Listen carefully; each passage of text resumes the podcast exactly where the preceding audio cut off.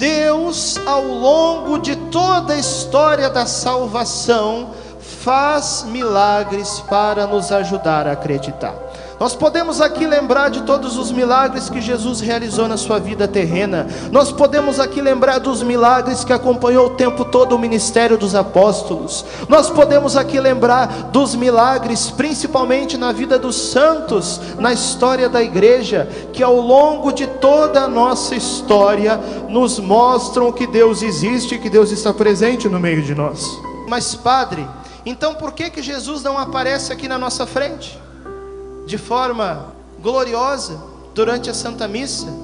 Não seria muito mais fácil de crer, eu digo para você, se Jesus aparecesse glorioso, aqui do meu lado, em cima do palco desse rincão, seria mais fácil de acreditar, mas não seria fé, porque você viu uma vez que você vê, você perdeu a liberdade de crer. Quer ver uma coisa? O que é que eu tenho aqui na minha mão? Tenho aqui na minha mão um relógio, sim ou não? Faz um esforço para acreditar que o relógio não está aqui na minha mão. Você consegue? Você não consegue acreditar que não está. Por quê? Porque você viu. Uma vez que você vê, você perdeu a liberdade de crer.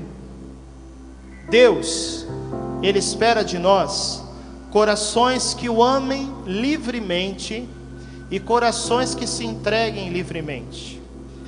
É por isso que Deus não se mostra de forma tão clara assim no primeiro momento. Sabe o que, que Deus faz?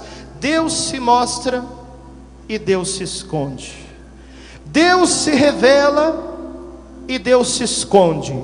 Deus se mostra para você, mas Ele não se mostra assim tão claro. Deus se revela para você, mas Ele não se revela assim tão claro. Para que uma vez que você viu a centelha de Deus, o reflexo de Deus, você vá atrás e você busca Deus, e você reza, e você vai na missa, e você faz penitência, e você busca, e Deus se revela mais um pouco, e você busca mais, e Ele se revela mais, e você vai buscando, e Deus vai se revelando até que um dia no céu você irá ver a Deus face a face, mas primeiro é preciso passar pela prova da fé, que é crer sem ter visto. Você está entendendo?